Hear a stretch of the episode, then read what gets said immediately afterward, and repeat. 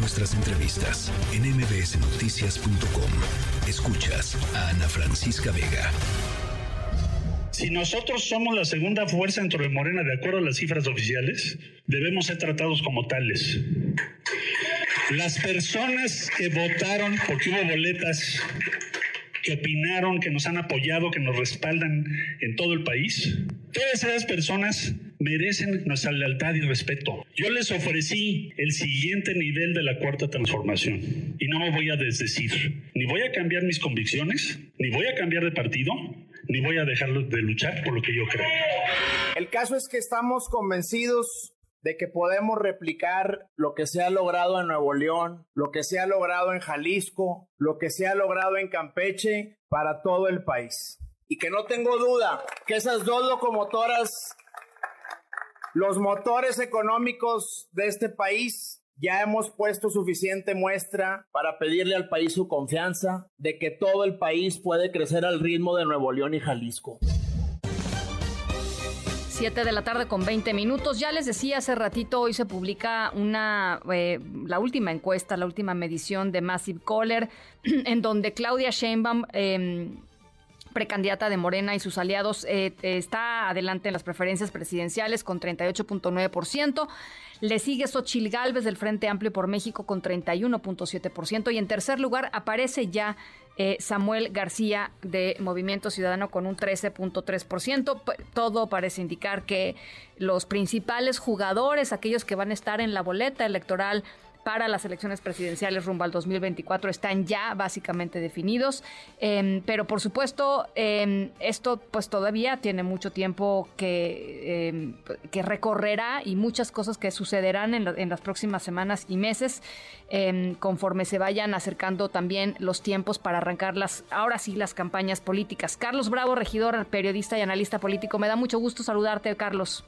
Hola, Francisca, ¿cómo estás? Buenas tardes, gracias por la invitación. Oye, eh, a ver, primero, eh, rápidamente, tratemos el, tema eh, Marcelo Ebrard Morena. ¿Cómo, ¿Cómo viste la, decisión de Ebrard? ¿Es irrelevante hablar de él ya? ¿No es irrelevante? ¿Llevará este la pues lo que quiere él llegará a buen puerto o más bien lo van a descartar como han descartado en otros momentos pues mira, yo creo que la, digamos que la, la, alternativa de Marcelo Ebrard era encontrar algún tipo de lo que en la Lotería Nacional se llama reintegro.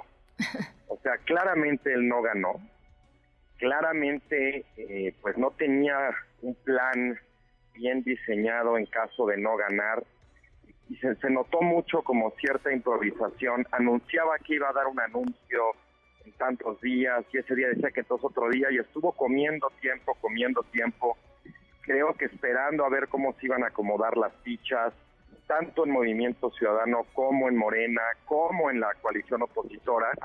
Y al final, pues sucede esto, eh, a mí no me sorprende porque me parecía que Marcelo Ebrard tenía más que perder eh, yéndose, digamos, de Morena que quedando y al final además pues con, con, lo, que termina pasando eh, con las candidaturas a gobernadores en Morena y con ciertos pues gestos, ciertas decisiones, ciertas señales como de que tanto las bases del partido como el propio presidente López Obrador están creando una suerte de cerco alrededor de Claudia Sheinbaum, pues a, a Claudia Sheinbaum le viene muy bien que una figura como Marcelo no solo se quede en Morena, sino que negocie directamente con ella los términos en los cuales se va a quedar. Em, ¿Ves a Marcelo, em, digamos, cerca de Claudia? O sea, ellos dicen, él dijo que había un, em, le preguntaron si había un, un, acuerdo y él dijo que hay un entendimiento. Sí, y además un entendimiento, él lo hace explícito, no con el presidente, no con el dirigente del partido, directamente con ella. E, ese, ese es un detalle que me parece interesante. esa podría ser información veraz, pero que él decide no comunicar.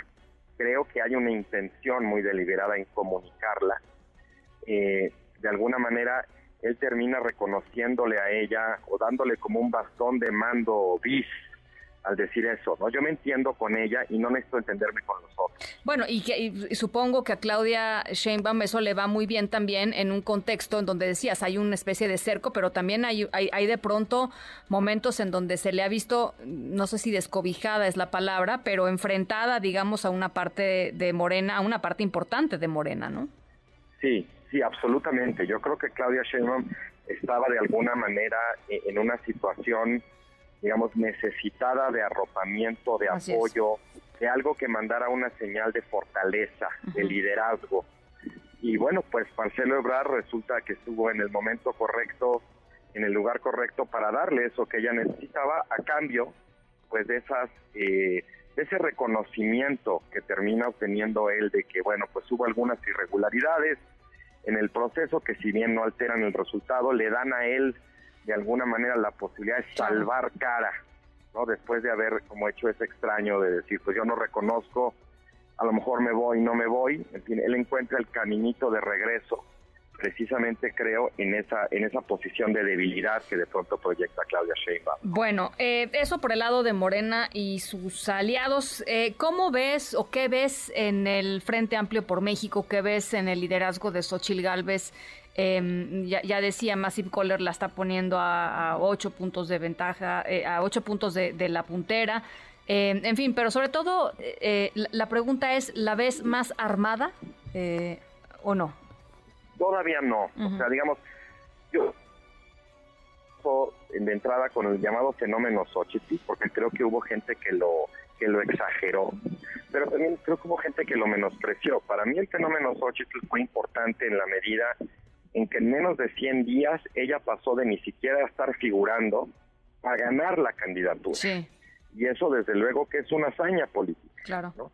Pues yo creo que el fenómeno Xochitl existió y dio para que ella, digamos, terminara derrotando a todos los demás contendientes en un tiempo récord. Sí. Y además inyectándole al electorado de oposición no solamente, digamos, eh, cierta unidad, o que todos de alguna manera pudieran verse reflejados en ella, sino también cierto cierto entusiasmo. Era un, era un electorado muy desmoralizado, ¿no? Y la candidatura de, de Xochitl me parece que sí los energizó.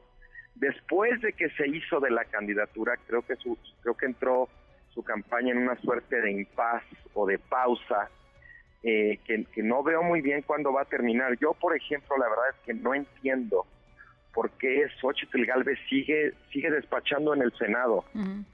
¿Por qué no está ya completamente dedicada a su campaña o a preparar, digamos, por qué todavía sigue perdiendo el tiempo en el Senado cuando claramente ahí ya, ahí ya no tiene ninguna batalla que dar, ¿no? Yo creo que se ha tardado mucho quizás Xochitl Galvez en armar equipo, en definir estrategia. Desde luego que no debe ser fácil porque hay muchos generales ahí, son tres partidos, ¿no? Hay, hay mucha gente a la cual poner de acuerdo, debe haber mucha gente metida, en fin, no creo que esté todavía del todo organizado y pues eso se empieza a notar. Ya. Bueno, eh, Carlos, finalmente Movimiento Ciudadano se decantó por alguien, digamos, de casa, por eh, el exgobernador de eh, Nuevo León, Samuel García, que promete una campaña fosfo-fosfo, Carlos. Pues eso dijo, no, no soy yo, o sea, eso lo dijo él. No, bueno, sí, eh, mira, yo creo que es interesante que, que Movimiento Ciudadano termine decantándose por Samuel García, creo que era lo, único que le quedaba. Lo natural de Movimiento Ciudadano hubiera sido que su candidato fuera Luis Donaldo Colosio, que encuestaba muy bien y que combinaba una serie como de características muy escasas en el mercado político, pero muy valiosas. Era joven, es joven, tiene muy alto reconocimiento de nombre, no tiene mala reputación. Es una combinación muy rara, muy escasa. Lo natural hubiera sido que él fuera su candidato. Sin embargo, pues él da un paso para atrás y ahí empieza toda esa tropezada travesía de Movimiento Ciudadano para tratar de encontrar un candidato que finalmente termina siendo Samuel García, no sin tener que morderse la lengua. Pues sí. Porque él criticó al Bronco por hacer exactamente lo mismo que él está haciendo. Creo que ahí pues vamos a ver cómo se lo cobra el electorado de Nuevo León. Y por otro lado me parece también que Samuel García es un personaje que no acaba de cuadrar del todo con el discurso progresista, socialdemócrata, que Movimiento Ciudadano ha querido cultivar a nivel federal. Entonces, ahí vamos a ver, me parece, dos grietas o dos dilemas que va a ser interesante ver cómo resuelve. Quizá por último, creo que uno de los factores que puede ayudar a Samuel García, esto no es agradable de decir, pero todos los estrategas lo ven, es que Samuel García puede terminar convirtiéndose en el candidato por el que vote la gente que no tenga ganas de votar por una mujer. Sí, qué horror. Tremendo. Fosfo machín. Fosfo machín, qué horror. Esperemos que no, que no sea así, pero bueno, ya lo estaremos conversando. Te mando un abrazo, Carlos. Gracias como siempre. Otro abrazo a ti, Ana. Gracias. Carlos Bravo, regidor, periodista y analista político. Noticias.